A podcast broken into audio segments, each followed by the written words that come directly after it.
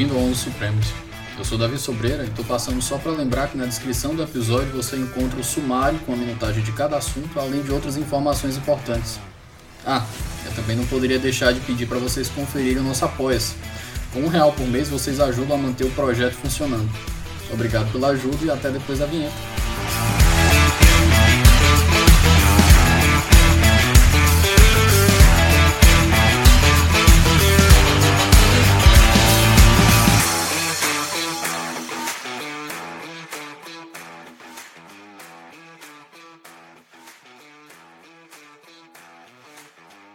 Meus queridos, minha companhia de hoje é direto do Rio de Janeiro, professor Christian Lynch topou fazer uma participação aqui com a gente para tratar do tema do dia. Professor, o senhor pode, por favor, se apresentar para o nosso ouvinte? Com muito prazer. Eu, eu sou Christian Lynch, sou professor cientista político. É, meu doutorado em ciência política, meu mestrado e meu, minha graduação foi em Direito. Mas eu também sou membro do Instituto Histórico e Geográfico Brasileiro, acho que é a mais antiga instituição do Brasil, daqui a pouco vai fazer 200 anos. Então, na verdade, eu rodo aí nessa área de história, de ciência política e de direito, né? E é a partir dela aí que eu vou tentar conversar com vocês hoje. Eu queria lembrar, antes da gente continuar, que esse episódio é um oferecimento da editora Contracorrente, a Contracorrente vem fazendo um trabalho editorial fantástico no mercado de livros do Brasil. Não deixe de conferir os lançamentos pelo Instagram em arroba editora contracorrente underline. Professor, é, um dos, dos tópicos, o tópico de hoje foi escolhido aqui a dedo porque tem entrado no debate público brasileiro, principalmente agora sobre a, a presidência do, do Arthur Lira na, na, na Câmara dos Deputados, essa ideia de semipresidencialismo. Isso tem ganhado um pouco de força no Congresso e eles querem empurrar esse novo modelo. E é algo que já foi discutido, não o semipresidencialismo em si, mas o parlamentarismo já foi discutido lá na Constituinte de 88 e acabou sendo derrotado no plebiscito. Né? No, foi, não, foi referendo? Agora eu confundi. Não, foi plebiscito. Foi plebiscito, né? Foi plebiscito. É, então, eu acho que a primeira, o primeiro ponto que eu queria perguntar, antes da gente entrar, obviamente, no semipresidencialismo em si, é Vamos fazer um pouco uma contextualização sobre o parlamentarismo moderno. Como é que ele se estrutura, o que que defende, como é que funciona a sistemática de um parlamentarismo dentro de um país no, na modernidade? Bom, a literatura começa a acusar a existência de um, de, um, de um, governo parlamentar na década de 1830. Você começa a ter essa expressão, governo parlamentar, governo das maiorias. Tá? É, Trata-se de um sistema que se desenvolve nas monarquias constitucionais. Né? O modelo das monarquias constitucionais era a Inglaterra. Né? A Inglaterra é, ela passa a se explicar como uma monarquia constitucional baseada no governo misto, tá? quer dizer, um misto de monarquia, de aristocracia, de, de, de, de democracia, né? que, que, que, configurado na ideia do, do, do, chamado King in Parliament, quer dizer, é, a soberania ela é exercida conjuntamente por esses três entes, né? Rei, lords e comuns, ou plebeus. Tá? O que começa a acontecer no, em meados do século XVIII é, uma, é por conta da progressiva oligarquização do sistema político, é uma transferência do poder do rei, que não é eleito, para o parlamento, que era eleito.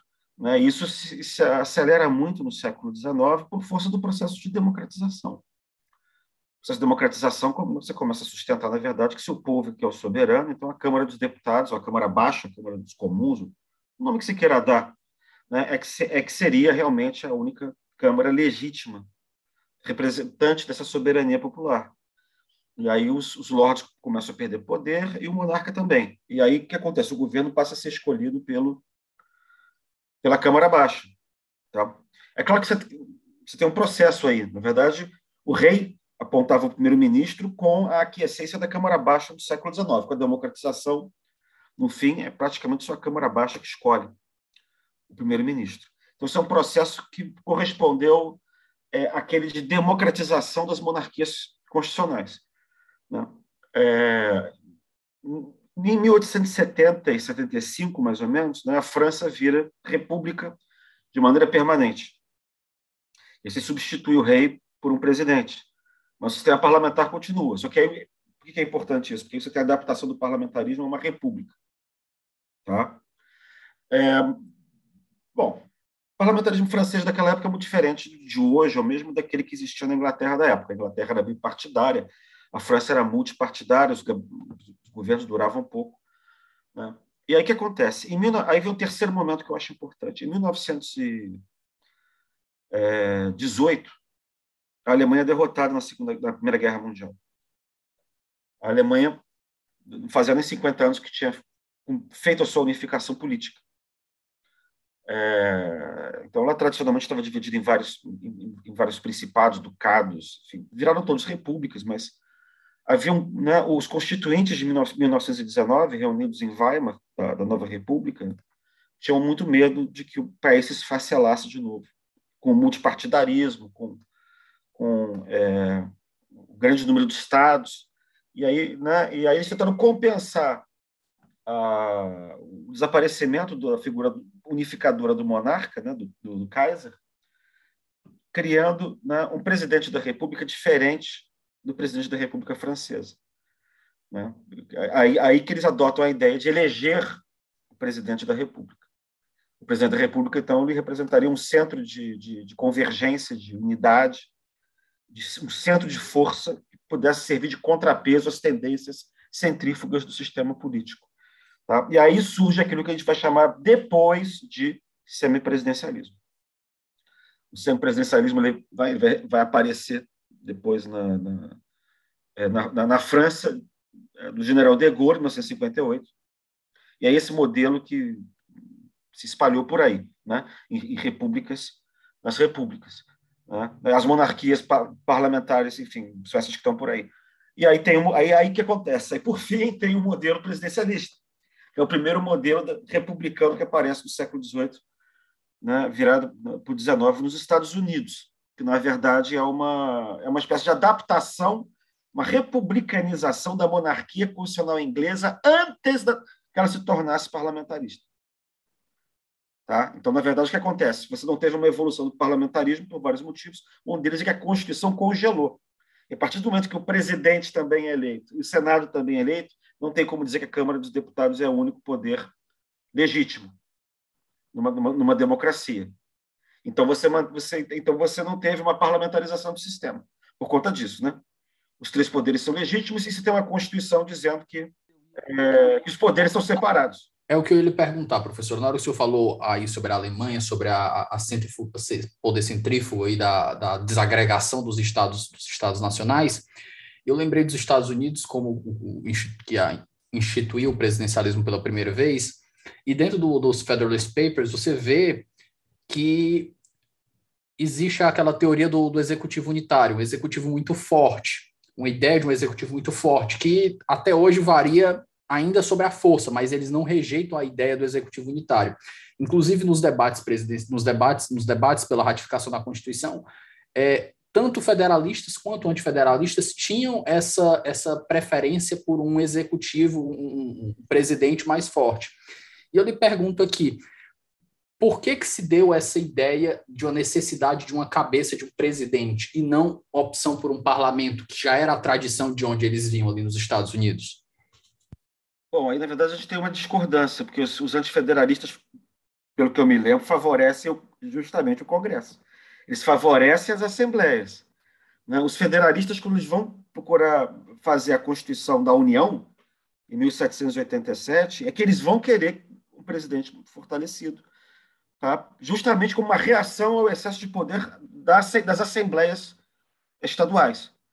Né? Então, na verdade, os, os, os, mais radicais. É, quer dizer, não sei se o, se o nosso ouvinte sabe, mas o federalista, na verdade, nos Estados Unidos é o unionista.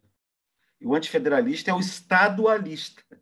Né? Então, o radicalismo é, é, liberal do século XVIII ele era defendia o direito dos estados e um congresso mais forte do que o do que o governador ou presidente, porque o congresso, o governador ou presidente lembrava a autoridade do rei da Inglaterra, que era tido como tirano. Né? Na, verdade, na verdade, o que os pais da pátria dos americanos, federalistas, logo unionistas, de tendência centralizadora, vão fazer é resgatar uma figura de um executivo forte. Tá? Acho que só dar, essa, essa, essa, pontuação, porque não é exatamente a mesma coisa. Né? Então, os pais da pátria americana estão preocupados com esse assembleísmo, com o excesso de poder do Congresso, porque acham que o Congresso pode ser uma reunião de facções. Tá? Mas, na verdade, eles estão muito influenciados por um autor, por dois autores né, é, do século XVIII, que eles liam muito. Né? O primeiro dos coisas era Bolingbroke. Bolingbroke sempre defendia essa concepção republicana clássica da, da Constituição da Inglaterra como uma, uma, uma Constituição mista. A Constituição mista supõe-se o quê? Três poderes, né? o, o executivo no poder monárquico, né? chefe de Estado, é, e o aristocrático dividido é, na, na, na, no legislativo em Câmara Alta e Câmara Baixa, né? alta aristocracia e baixa democracia. Né? E ele acusava o, os inícios do processo de parlamentarização do governo inglês como um sintoma de corrupção. Era uma corrupção do sistema tradicional do governo misto. Tá? A, a Constituição perfeita seria aquela Constituição em que você tem os três poderes iguais separados, os três elementos separados. Tá? Então, o que acontece? Quando os americanos vão, vão organizar o, o, o, o sistema deles, é, em 1787, já sobre o predomínio federalista, o que eles vão fazer, na verdade, é, é republicanizar a figura do rei, que era o Jorge III, que era um rei mais ou menos forte. E vão repetir o modelo do Bolingbroke, tá? Seja diretamente, seja relido através de Montesquieu, que é o autor né, célebre da, da, da, da, igualmente célebre teoria da separação dos poderes. Né? Montesquieu, na verdade, ele era um grande amigo de Bolingbroke. Ele aprendeu essa, essa, é, a interpretar a Constituição da Inglaterra dessa maneira através da amizade dele com Bolingbroke quando ele foi à Inglaterra. Tá? Mas a verdade é que a Inglaterra já estava nos inícios do processo de parlamentarização nessa época. Tá? Então você tem uma espécie, então de alguma, de um certo ponto de vista, a Constituição americana é uma espécie de congelamento do que era congelamento republicanizado do que era a, a situação entre os poderes na Inglaterra no, no, na segunda metade do século XVIII. Tá? e que depois acabou sendo adotado na América Latina por, por, por outras razões que não eram só a admiração pelos Estados Unidos, mas justamente pela, é, digamos assim, porque um, sistema presidencial parecia mais com a monarquia absoluta que a América Latina já estava habituada ao tempo de colônia. Né? E, e, e, mas numa chave positiva, a ideia é que você tinha que ter um governo forte para promover a, o desenvolvimento. A América Latina era uma região atrasada, era uma, ou era uma região muito marcada pela desordem, pela guerra civil. Então, você precisava de uma autoridade forte, como era o rei antes. No caso brasileiro, a gente não tinha rei antes, a gente teve rei, né? Dom João VI, do Pedro I, do Pedro II. Você tinha que ter um rei que amalgamasse, que desse, que desse ordem, pusesse fim às guerras, e depois um rei que promovesse o desenvolvimento. Isso é que explica o porquê é que nós gostamos do sistema presidencial. Tá? Na prática, isso não está na Constituição, né? mas isso explica muita coisa. É, era, era o ponto que eu, ia, que eu ia lhe perguntar, o senhor já adiantou a resposta, mas eu estava pensando justamente isso. Eu, quando eu conversei com o presidente Temer aqui, ele fala sobre é, a necessidade, na, na visão dele, de um sistema. Eu acredito que ele defenderia até um parlamentarismo puro, mas eu acho que como, como não é uma saída viável para o Brasil, ele defende a, o semi, né, o semipresidencialismo aí.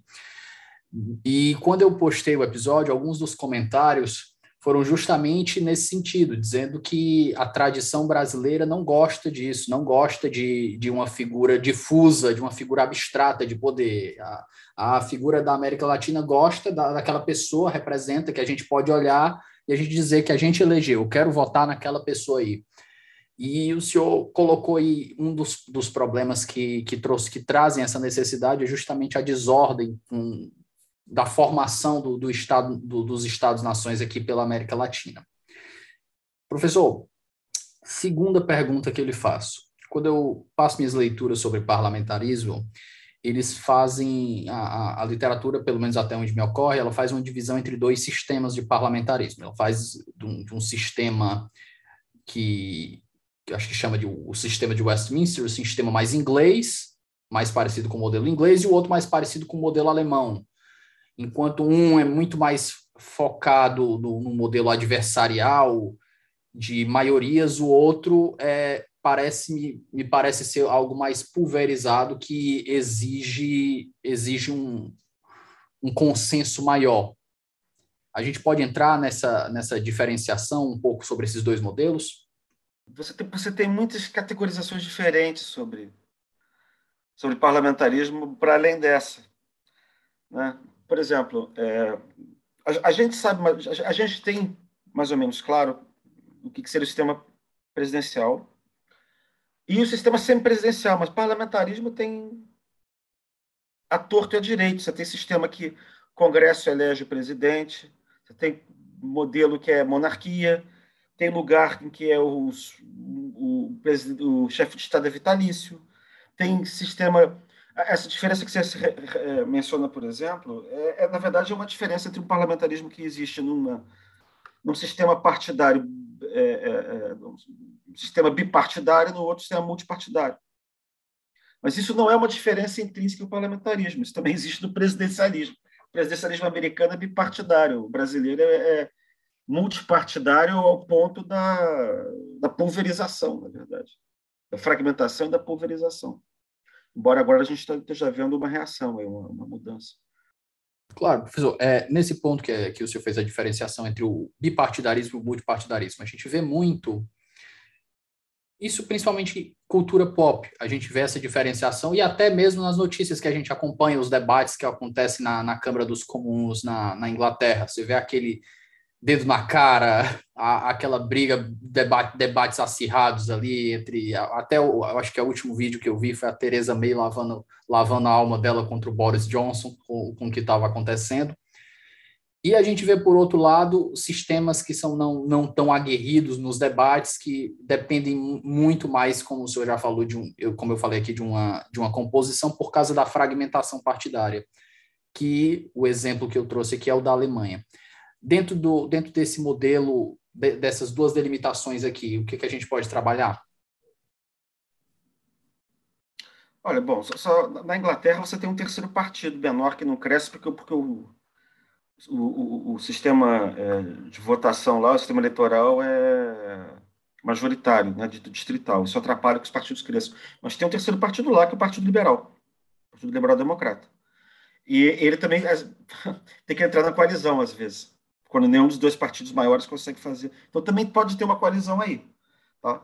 Agora, no caso, no caso alemão, você tem o quê? Você tem uns quatro, cinco partidos ali, né? mais ou menos hegemônicos, é, mas isso não parece que é uma coisa distintiva do parlamentarismo. Você também tem isso no sistema presidencial. É... E você fez uma distinção também a respeito da, da, da, do, do, bipartidarismo inglês ser mais aguerrido, do ponto de vista do discurso, né? É o que não... Mas na Inglaterra você não vê gente se atracando, se xingando, usando palavrão, dando porrada no outro. Isso você vê em outros lugares. Então, eu não sei bem o que é mais aguerrido, o que significa mais aguerrido aí. Né? É... Mas eu acho que se eu entendi o que você perguntou, na verdade, você está falando da necessidade de costurar uma coalizão e de, de um governo que, na verdade, é, governa em torno de, uma, de um programa, né?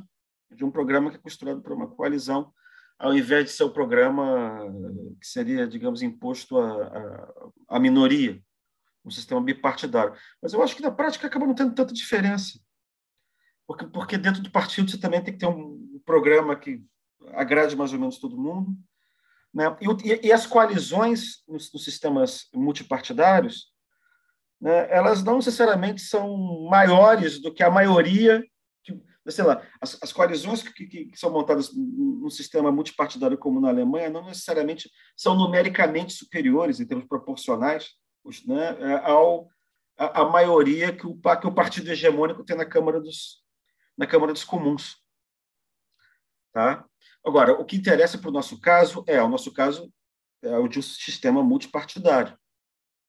Né? E aí, se houvesse parlamentarismo, teria que ter um, uma coalizão semelhante. Mas essas coalizões já existem, né? O nosso presidencialismo é de coalizão.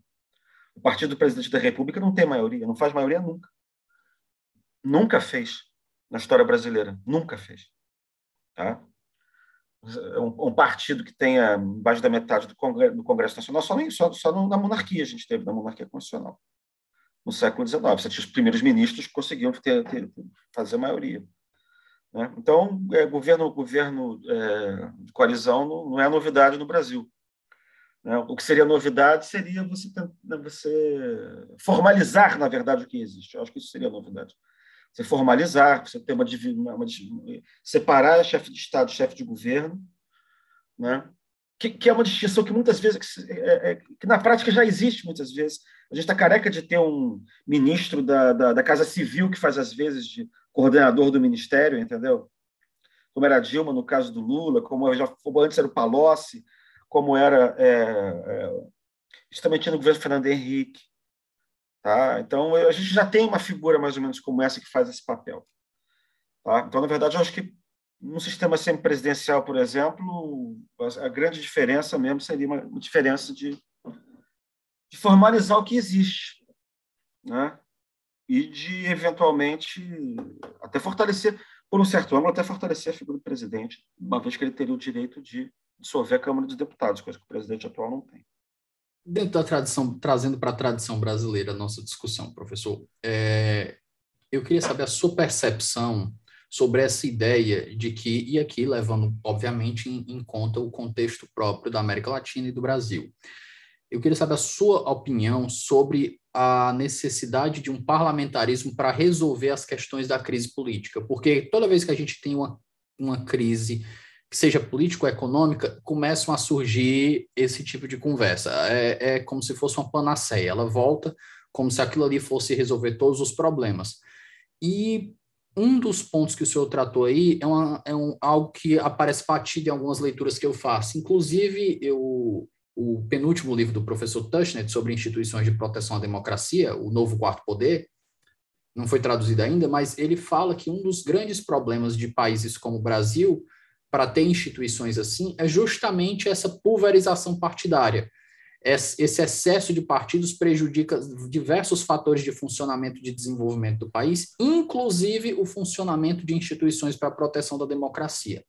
Então, resumindo a minha pergunta, eu queria saber a sua percepção sobre o modelo parlamentarista e o que ele teria a oferecer ou não para uma melhora do nosso funcionamento, do nosso sistema político. Mas eu acho que nem é o caso de discutir parlamentarismo. É, quando a gente volta no tempo, quando a gente olha o sistema que foi montado em. É, se bem que eu não sei, porque no Império também o imperador tinha mais força do que os restos têm hoje. Talvez a gente sempre tenha falado parlamentarismo, quando na verdade sempre foi semipresidencialismo. Né? O, o, o parlamentarismo que foi montado em 1961, ele não ia, é, ele não previa é, escolher o, que o Congresso fosse escolher o presidente da República. Né? mas ele também não dava direito de dissolução de Câmara, era um negócio meio estranho. Tá? Mas, no fundo, estava mais para semipresidencialismo. Né? Uma das características do semipresidencialismo, justamente, é, você, é o povo eleger o presidente. Né? E a característica do parlamentarismo é o povo não escolher o chefe de Estado, seja ele rei ou seja presidente. Então, na Alemanha, a gente diz que é, que é parlamentarismo porque o chefe de Estado é escolhido pelo, pelo, pelo Congresso. Tá? Na Itália também. Embora na Itália o presidente tenha mais poder. Tá? É, e a gente diz que é um, o chefe, no modelo alemão, o chefe de Estado, não de governo, é, é escolhido também pelo parlamento, pelo, pelo parlamento. Isso. Na Itália, em outros lugares também, enfim. É, nas monarquias, obviamente. Né? Não, monarquia não, mas assim, é, é, é como, na verdade, como se fosse uma monarquia, só que em vez de você ter uma família hereditária que, que tem um papel simbólico, o moderador, quando houver crise, você, é o próprio Congresso que escolhe. E era assim na França também, até 1958. 58, 60 e 62. Tá? Então, o resto é sempre presidencial. Então, a Europa inteira, na verdade, onde a Europa não é monárquica, onde ela é republicana, tirando a Alemanha, tirando é, Itália, o resto é, é onde a república é semipresidencial. Tá? Não tô, pode ser que tenha um, algum exemplo tenha me escapado aqui, mas eu acho que, na verdade, é semipresidencial, não é, não é, não é parlamentar. Né? Então, a gente está falando aqui, no fundo, semipresidencialismo. Quando a gente vê a proposta de 1993, é, no fundo, é semipresidencialismo também. Tá? Nunca se propôs que o presidente não deixasse de ser eleito. Tá? É, eu acho, eu vou ser sincero com você, Davi. Eu acho que essa discussão de, de, sistema de governo é uma discussão que é toda muito mal discutida, muito mal colocada, cheia de pressupostos, preconceitos, coisas ideias feitas. Entendeu? Por exemplo, é, os presidencialistas é, eles já partem da ideia de que, de que o parlamentarismo ou, ou, o presidencialismo é a priori uma coisa ruim. É a priori. É como se fosse assim, já uma espécie de tentativa de subtrair poder do povo. Isso, isso é um a priori que está colocado atrás. Existe uma, existe uma postura anticongressual. Existe um, um preconceito, nojo, é, repulsa pelo Congresso. Isso, isso é o um pressuposto em quase todas as conversas né, que, eu, que, eu, que, eu, travo sobre esse assunto com o, com o presidencialista. Tá? Isso vem de onde? Se você conversar com, com um norte-americano, ele não tem essa prevenção. E muito pelo contrário, se você parar para pensar, pegar a teoria norte-americana, sentar a bunda e olhar o sistema norte-americano presidencial, o Congresso, em última análise, é superior ao presidente. Tanto assim que o presidente não dissolve o Congresso, mas o Congresso né, pode é, depor o presidente da República por um processo de impeachment. Tá? A gente copiou esse sistema, mas a gente não sente o sistema assim. Né? Quando, você, quando a gente vai olhar para o Brasil, quem é, quem é que quem são em geral os presidencialistas radicais? Direita, um bom pedaço da direita, eu diria até quase que uma direita forte, dura, tá? E esquerda. Né? A direita porque acha que a direita defende sempre um poder, um, poder, um poder executivo forte contra a desordem, uma ideia de autoridade, uma ideia de autoridade, guerra, né? Contra autoridade, tem que ter autoridade. Né? Então, no Império, por exemplo, é, o, os conservadores defendiam a ideia de que o imperador tinha que reinar, governar, administrar. Os presidencialistas da Primeira República também. Os conservadores, Campos Salles. Tá? O argumento gente, sempre foi esse. A gente vai ver dois lados defendendo a mesma coisa por motivos diferentes. É. Então, é, é, aqui é o princípio da autoridade. E do caso da esquerda, isso é uma coisa engraçada, porque a esquerda não tem. Em toda parte, o conservador quer autoridade. Mas não é em toda parte que a esquerda quer presidente forte, não. Por exemplo, na França, a posição tradicional da esquerda sempre foi fortalecer o parlamento, não o presidente. Porque o, presidente ou é, é, lembra o rei do antigo regime. Então, ou, quer dizer, ou é o rei do antigo regime, que é um cara conservador reacionário, ou é o Napoleão Bonaparte, que é um tirano, que é um déspota. Então, tradicionalmente, a esquerda francesa ela é pró-parlamentar. Tanto que a Convenção Francesa, né, era a Convenção Francesa, que, que governava, até mesmo durante o terror, né, no regime jacobino, era a Assembleia. Tá? Então, não, não, a esquerda latino-americana é a presidencialista. Não é europeia, é, é a nossa. Por quê? Pela tradição do despotismo do Estado, do absolutismo do Estado. Quer dizer, é, digamos assim, na, na virada da, da, primeira metade para a segunda metade do século XX, quando a esquerda realmente floresce, né, ela floresce debaixo do signo de que você tem que combater o imperialismo, que você tem que que nós somos uma região periférica atrasada do mundo, Tá? E aí o que acontece? Quando você vai pensar a articulação do poder, você tem uma, uma decantação à esquerda desse autoritarismo de direita. Entendeu? Então você vai pensar o presidente forte como alguém que pode ser de esquerda e que tem que superar o atraso. Então o Congresso é tido como lugar dos coronéis, dos padres, dos proprietários rurais.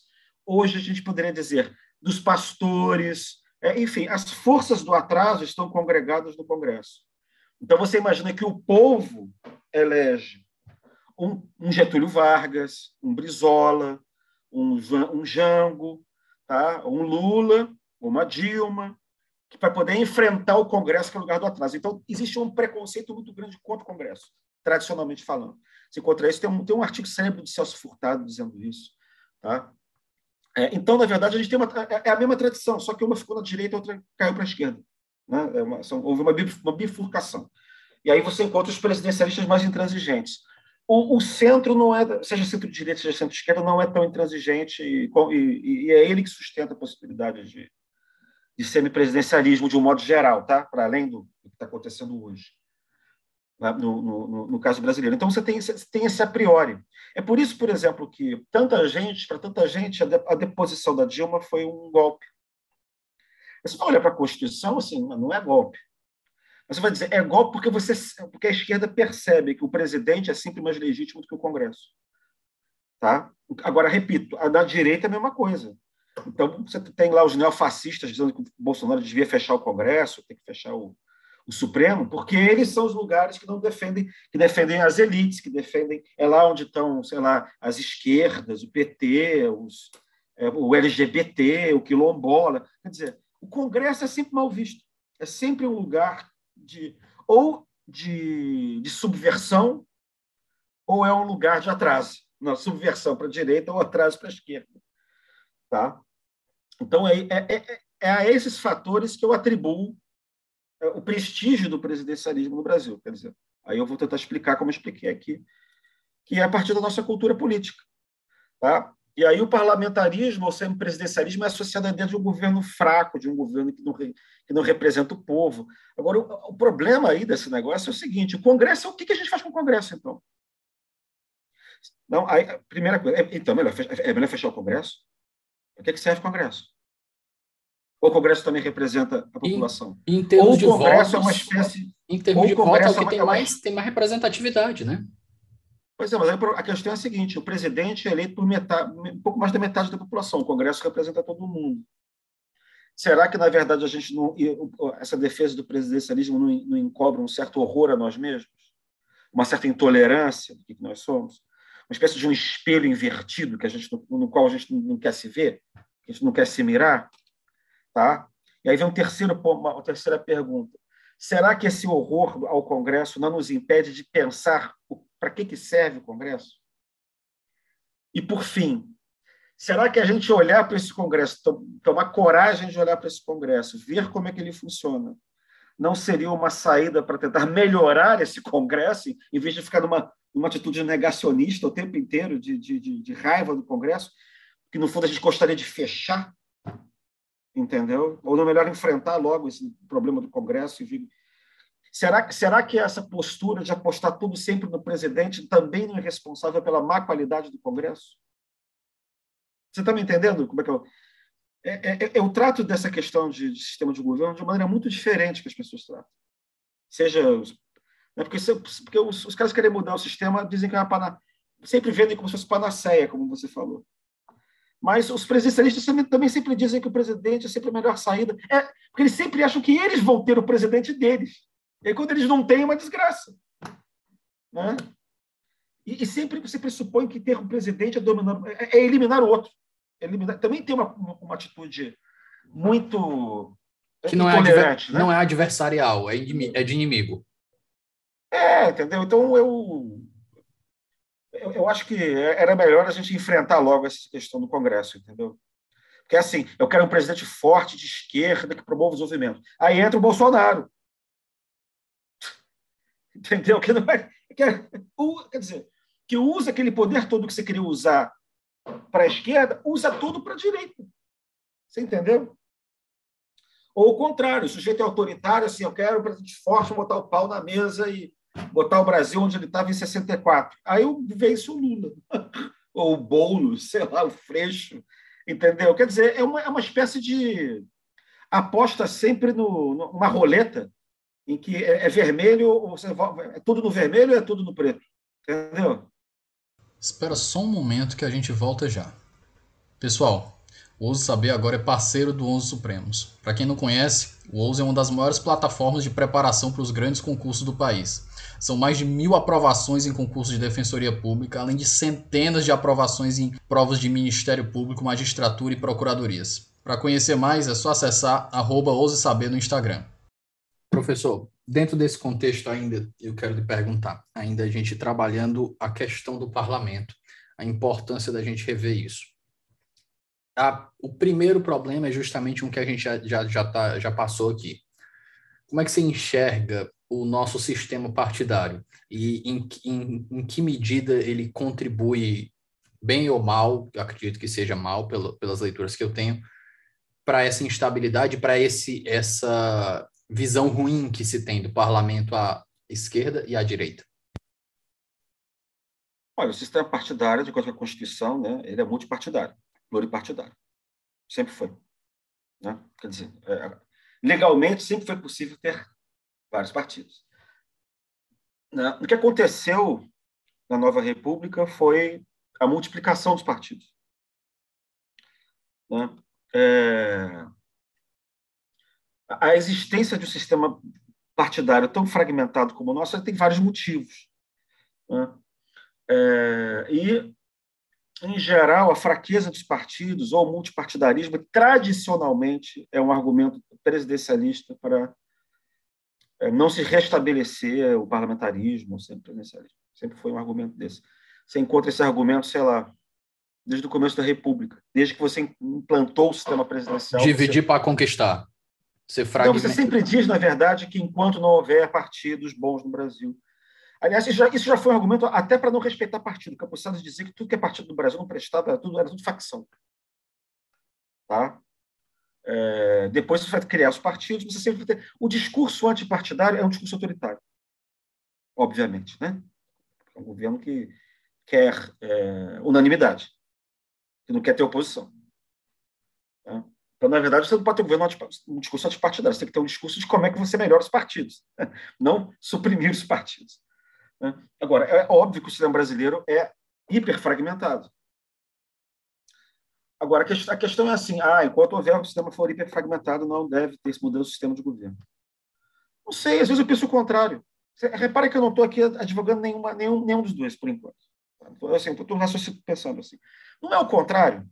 Se você deposita todo o peso da administração e do governo e todas as suas esperanças, sempre, invariavelmente, no presidente, para que, que você vai fortalecer partido? Entendeu? Aí você pode chegar e fazer como alguns governos fizeram ultimamente aí.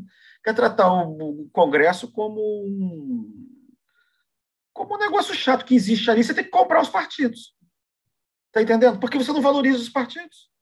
Aí eles também não se valorizam. Aí você não precisa ter, você não precisa ter é, orientação ideológica. Embora todos eles representem o país, tá? É que, é, que, é muito complicado você ter no, no, no, Brasil. O Brasil é um país tipo a Rússia, cara. O Brasil é um país imenso, um país. É, é um país que tem assimetrias regionais imensas. Tem lugares que, onde você tem muita densidade demográfica, os outros você tem quase nenhuma densidade demográfica. Onde a, a, é, são escassamente povoados, tem lugar que é rural, tem outro lugar que é, que é industrial.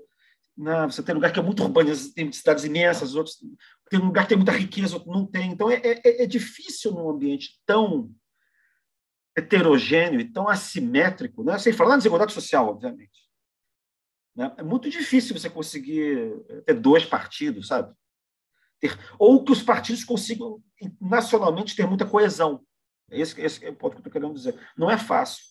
Tá? Mas é claro que é, é, possível melhorar. Agora, eu também fico pensando, repito, eu volto, se o, o, o pluripartidarismo é excessivo, não, é, não vem do fato do presidencialismo. Porque no presidencialismo de coalizão, você não tem. Como tudo parte do presidente, você não tem incentivo para a auto-organização dos partidos, entendeu? Eu fico vendo também, eu fico vendo o outro lado, então eu começo a mudar. Se não é o presidencialismo que causa, que, que contribui, claro que não é só isso, né, para uma para um estado de hiperfragmentação e de multiplicação desses partidecos que, que estão por lá. Né? Agora, eu noto, de qualquer maneira, que começa a haver uma, uma mudança. Tá? Quer dizer, a criação das federações partidárias parece que resolveu o problema. É, é, assim, você não queria abrir mão da coalizão, mas também tinha medo da cláusula de barreira, e parece que a federação virou uma espécie de meio termo e fez com que a maior parte dos partidos perdesse o medo de assim ainda não eu não vou me fundir tá? Eu viro é, é, assim eu não posso continuar existindo como eu estou mas também não vou me fundir. Então na verdade as federações acabam podem vir a ser uma espécie de preparação para uma para uma redução do número de partidos e na prática a federação vai enxugar os partidos né porque você vai ter partidos partidos obrigados aí a a funcionarem juntos por pelo menos quatro anos. Né? Então, eu, eu, eu, tenho a impressão que está havendo, enfim, um movimento de. Agora, repara que esse movimento de enxugamento do quadro partidário está acontecendo exatamente no quando?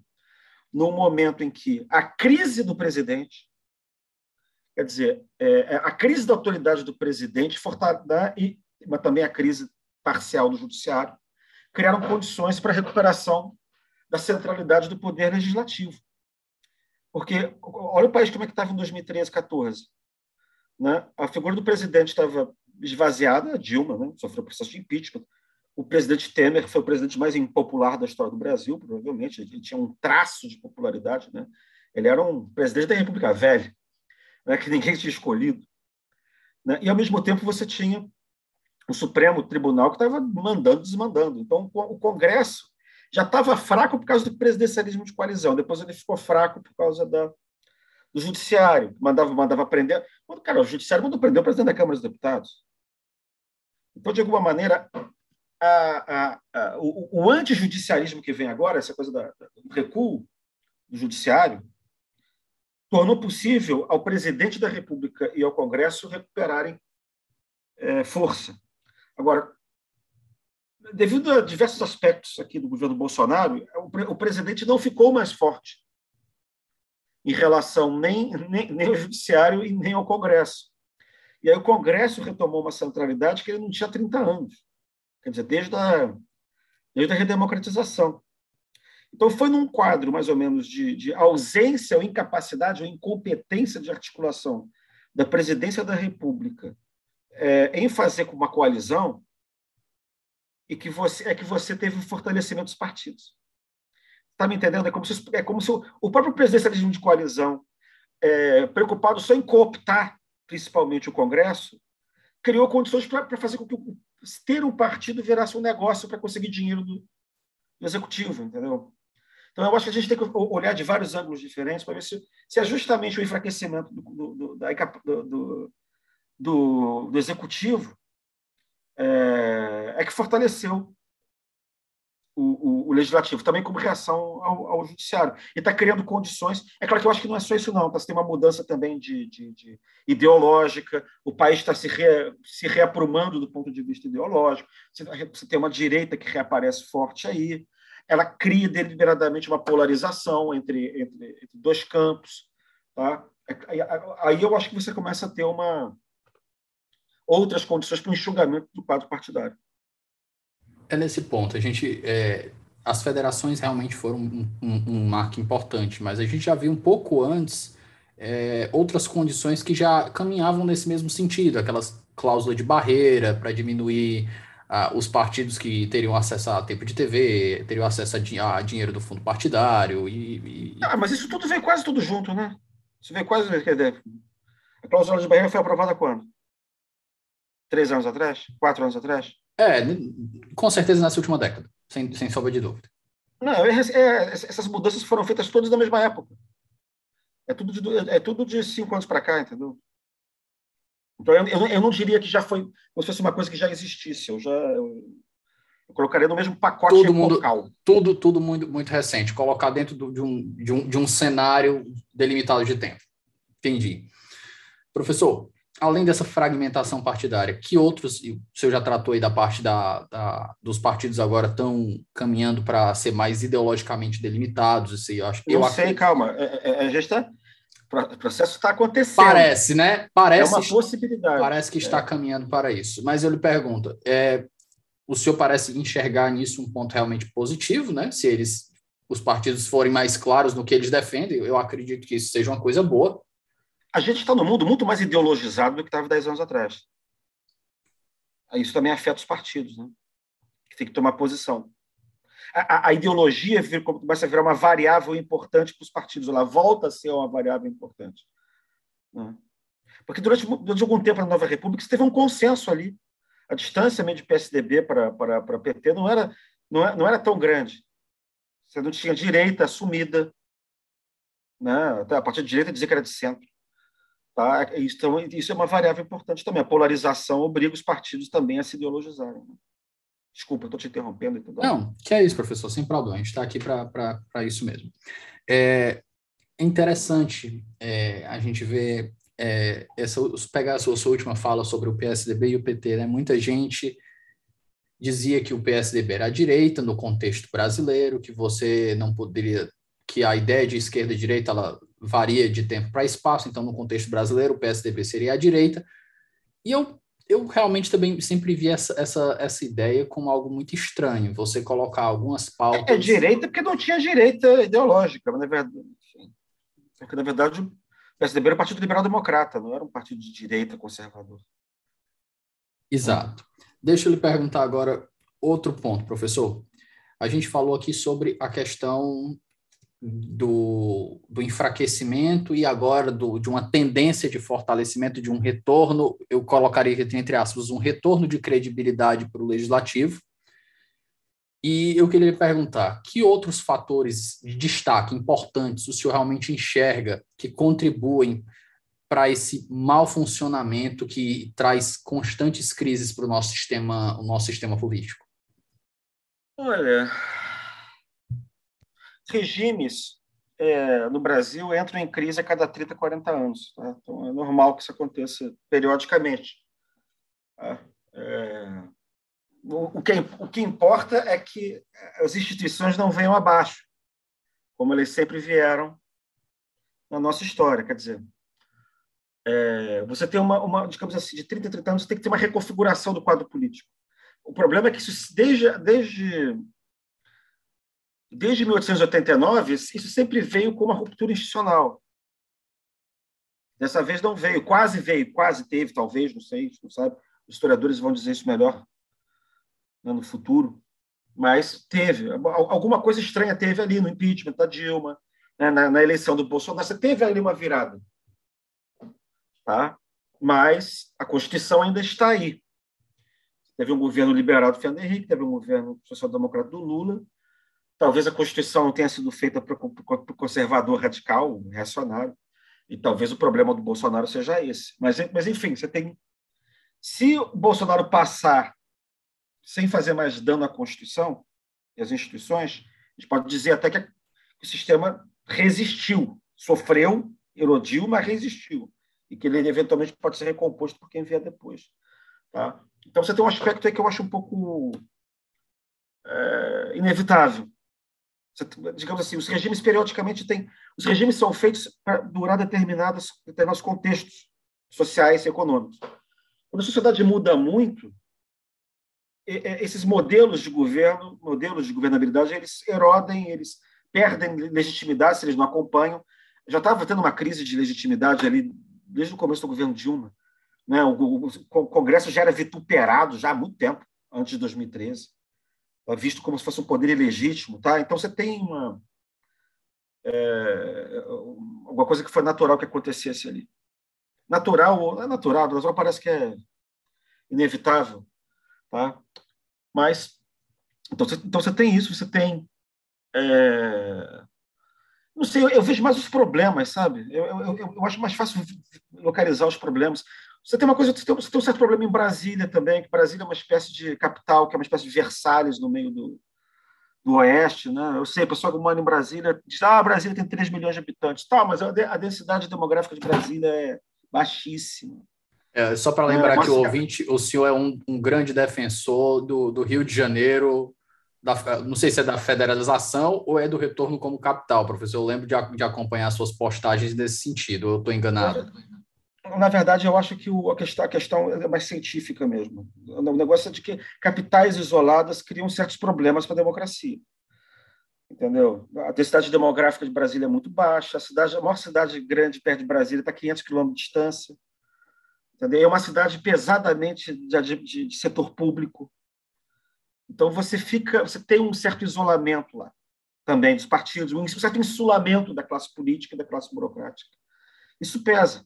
Isso é um fator, não é todos os fatores. Né? Isso é um, um fator. Professor, tá? esse fator me, me, me, chamou a atenção. Vamos desenvolver ele um pouco, por favor, se, por gentileza. É, esses, o senhor conversou sobre um, um elemento científico de, dos problemas que traz de, tra, de, de, ter uma capital que se isola do resto do país. Dá uma, uma passeada nesse tema. Bom, da ciência política você tem formas de medir o grau de insulamento da capital. O Brasil é a capital mais insulada do mundo. O centro demográfico do Brasil está no Sudeste, é entre Rio e São Paulo. Você tirou a capital do centro demográfico e colocou ela no, no vazio demográfico. Tá? Então, isso tem. Essas distâncias surtem efeito psicológico, surtem efeito cívico. Tá? É, a, cidade foi feita para evitar aglomeração, ela foi feita exatamente para não, não ter. para ser um lugar seguro para o poder, para ser um lugar neutro do ponto de vista das, das multidões. No plano original de Brasília, era para Brasília não ter nem governador, Brasília não ia ter nem universidade, é, Brasília para não ter fábrica, não, é uma cidade que foi feita para não ter estudante, para não ter operário, entendeu? O plano piloto é um negócio complicado também, porque é tudo muito afastado, tem problema de transporte. Isso tudo é algo que deveria ser atacado né, pelas, pelas administrações locais. Né? Tem, tem, que fazer metrô, você tem, você tem que. É, é, é, algo que teve com o século XX também, com a concepção do que, do que era capital daquele tempo, era coisa rodoviarista, a coisa de que você ia conseguir é, mudar o, o polo do desenvolvimento para o centro-oeste, coisa que não aconteceu. Tá? Mas, enfim, o, o, então, o que, eu, o que eu defendo, na verdade, quando eu olho para o que aconteceu no Rio de Janeiro, que ainda continua sendo uma cidade federal, porque o Rio tem mais funcionário federal que Brasília até hoje, tá? É, que, na verdade, você adotasse um sistema como o do Chile ou da Alemanha, de duas capitais, ou da, da, da Rússia, tem, tem, vários países têm duas capitais, e você conseguia compensar esses problemas, quer dizer, os problemas que, o Brasil, que a mudança da capital trouxe para o Rio e os problemas que a democracia brasileira passou a ter em Brasília. É claro que os problemas da democracia brasileira não têm a ver só com Brasília. Né? Embora tenha os dados também de professores estrangeiros que mostram que capitais insuladas também tendem a, ser, a ter mais corrupção do que capitais com muita população. Tá? Então, isso é, é, é, eu estou falando desse, desse assunto porque esse assunto que ninguém nunca levanta. Tá? É um assunto mais ou menos inédito para trazer. Agora, o sistema político tem outros, assim, por exemplo, o presidente da República, no sistema presidencial, ele não, ele não, ele é um rei, ele é pensado para ser um rei do século XVIII. É uma, uma, pessoa sendo capaz de fazer política externa, política interna, articulação do Congresso. Uma pessoa sozinha não é capaz de fazer isso. Então você acaba tendo que fazer um monte de delegações informais. O chefe da Casa Civil, para o assessor de não sei de quê. Entendeu? E isso tudo torna mais difícil a, a, fiscalização e a responsabilização das, da, das, da, das pessoas. Né? Ao mesmo tempo, você tem um Congresso é, que se habitua a ser passivo. Né? Isso também está em mudança, a gente está vendo as mudanças na lei orçamentária, orçamento secreto. Tá? Então, estou falando um pouco antes dessas mudanças. Porque um, um, um, você cria também um Congresso que, é, que, que, se habitua a ter um papel predatório, assim, passivo. Ele fica parado esperando. assim. Muito bem, bem-vindo, presidente. O que você tem a me oferecer para eu te apoiar? Entendeu? Você também tem esses problemas. Tá? É, o presidente tem outro problema também, né? As personalidades do no sistema como o nosso, a personalidade do presidente da República tem uma, um efeito imenso no sistema político. Você vê a personalidade da Dilma, a personalidade do Lula, a personalidade. Então, você pode ser pode ter um governo ótimo, pode ser péssimo, né? Você também tem essa ideia de que o, o presidente não tem como dissolver a Câmara e convocar novas eleições. Então, você também, o, o parlamentar não tem incentivo, na verdade, para repensar é, é, as, as, suas posições. O presidente não pode fazer nada. Tá? Assim, eu vejo, eu vejo, assim, a gente já tem presidencialismo há cento e tantos anos, cara. E a gente vê na prática como é que o governo funciona. Assim, na prática você tem um primeiro-ministro informal, na prática você tem que fazer coalizão, entendeu? Eu fico, então eu fico pensando assim, por que, que tem essa, por que, que o, o, o presidencialismo é um bicho papão? Eu quando vejo essa coisa de presidencialismo, esquece as razões porque fulano A, B ou C querem hoje fazer não sei o quê. Né? Eu não tenho medo de ser presidencialismo por causa disso, porque eu, na verdade eu, eu vejo na verdade que você só ia oficializar uma, e melhorar por formalizar um monte de coisa que já existe. Tá? E que não tem como suprimir. E que não tem como suprimir. Só que você ia ter a vantagem também de poder ter o presidente poder dissolver a Câmara. Aí você ia ter que ter um Congresso mais, mais responsável. O Congresso não poderia ser irresponsável impunemente. Sei lá, o presidente, as pessoas falam, ah, se o presidente, se o sistema for sempre presidencial, o presidente vai ser fraco. Vai. O sistema da Rússia é sempre presidencial. É, às vezes são, como senhor disse, né, são premissas que as pessoas tiram, não sei de onde, que pronto, vai ser isso aí, porque eu estou dizendo que não, vai. Assim, eu, eu, eu, por vários motivos que eu não tenho como, como explicar aqui, o, o, sistema, se, por exemplo, se, gente, se, o Brasil adotasse o sistema dito português, já que todo mundo quer, que o Barroso quer, o Gilmar quer, o Lira quer, enfim, que esse pessoal defende, o, o, o presidente certamente não funcionaria como presidente de Portugal. Ele certamente funcionaria mais como presidente da França. E o primeiro-ministro provavelmente ia ser um, um longa-manos do presidente, entendeu? O presidente sempre ia ser, tenderia sempre a ser mais forte do que, do que o primeiro-ministro, cara. Porque ele é eleito diretamente, entendeu? Ele é eleito diretamente e o primeiro-ministro não é. Você tem uma tradição, mesmo você tem sempre uma tradição do chefe de Estado ser forte, e o, e o chefe de Estado tem que ser forte no Brasil, dentro de, uma, dentro de uma democracia, porque o país é muito assimétrico. Então você precisa ter uma força qualquer para juntar os poderes, as corporações, entendeu? Para os estados, os partidos. Tudo isso é um, o Brasil realmente é um, é um império. Só que a gente não, se, não, não né? a gente não deve se governar de forma autoritária, como a China, como, como a Rússia. O Brasil é um país imenso, assim, então tem, um, tem, um, tem que ter um poder mais ou menos forte para orientar.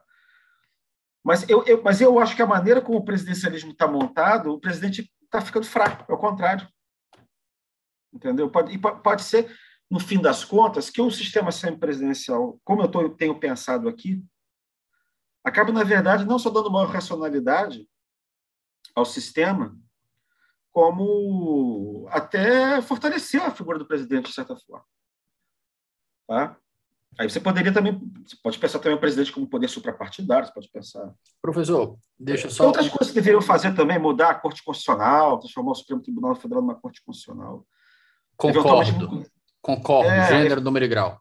É, aí você pode tirar também, desconcentrar os poderes de Brasília, você pode mandar, por exemplo, alguns poderes ou ministérios, sei lá, para outros lugares, mandar para Salvador, mandar para o Recife, né, mandar o, sabe, presidente para o Congresso de volta para o Rio. Assim, você tem várias coisas que você poderia melhorar nesse, nesse, nesse sistema. Deixar Brasília com capital administrativa, entendeu? Professor, uma pequena pergunta aí é, sobre essa, uma das últimas considerações que o senhor fez sobre o enfraquecimento do presidente. O senhor enxerga isso desde a Dilma ou isso é ou isso não pode ser um evento isolado aí oriundo de um de um governo Bolsonaro que parece não gostar muito de governar. Quem? Quem não gosta de governar? É, o que me parece, o senhor falou que tá, tem visto é, um enfraquecimento da figura do presidente. Eu lhe pergunto, o senhor viu isso também na Dilma e agora no Bolsonaro? Isso é, um, é contínuo? Ou isso será que isso não pode ser um caso isolado do Bolsonaro que Olha, não é muito fã de governar? O presidente, para ser forte, tem que ter muito recurso para distribuir. Ter muito recurso. Tá? E tem que ter muita habilidade é, política. E tem que ter prestígio popular. São três fatores. Né? A Dilma perdeu prestígio, era inábil politicamente, embora tivesse recurso. Caiu não só por causa disso, tá? por outras razões também temporais, enfim, várias coisas. O Temer tinha os recursos, era habilíssimo, mais hábil, certamente. O Lula era muito hábil também. Tinha Lula dois, tinha os três. O Lula dois, tinha os três. O Temer tinha dois de três, a, a Dilma estava com um. O Temer tinha dois de três. O Lula tinha os três. O Fernando Henrique também tinha os três. Mas assim, Fernando Henrique e Lula é que são exceções. Eles é que são as exceções. Tá? Porque o normal é você ter né, um cara você é meio, meio, meio meia bomba mesmo, entendeu?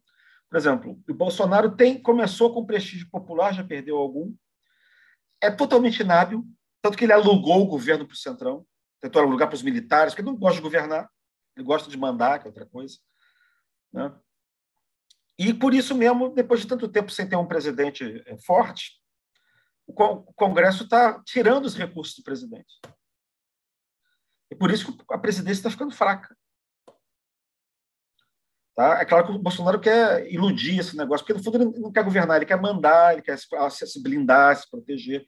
Aí ele bota os militares em volta. Mas, na verdade, ele quer paralisar o país no sentido de não, de não, não ter política pública. Né? O reacionário não quer que nada ande, ele quer paralisar tudo no presente, impedir que a coisa avance. Tá? É, então, quem vier por aí, que assim, quem, quem for presidente, mesmo que não seja Bolsonaro, não vai pegar o, o país como ele estava dez anos atrás. A relação de poderes vai ter mudado. O Supremo vai estar menos forte, o Congresso vai estar do que estava dez anos atrás. o, o, o Congresso vai estar bem mais forte.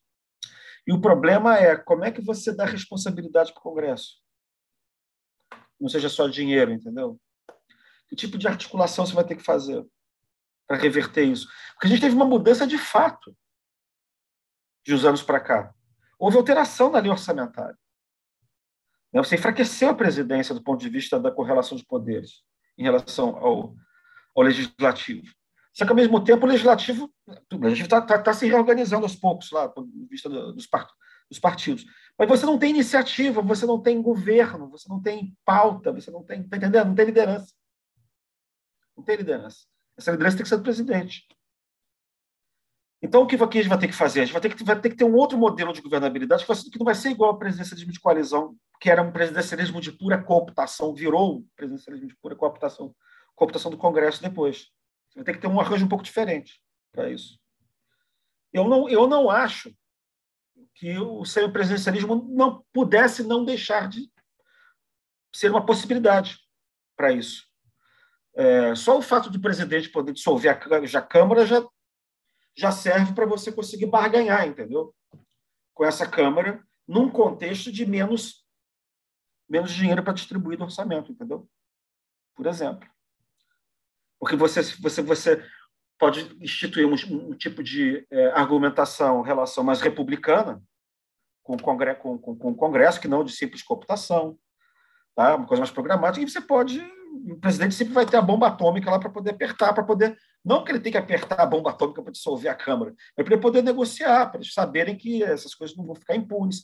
Se, se os partidos da oposição é, não estiverem é, com popularidade, é, as novas eleições vão diminuir o tamanho das bancadas, entendeu? É claro que um semipresidencialismo maluco, como aquele de 61, que não tinha dissolução da Câmara, isso é o pior dos mundos. Esse é o pior dos mundos possíveis. Tá? Aí, mas um que você possa dissolver a Câmara não. Me parece o contrário, pode ser um mecanismo de você fortalecer o presidente. Então, como você está. Né? E agora, como você está percebendo, eu trato desse assunto de uma maneira que ninguém trata.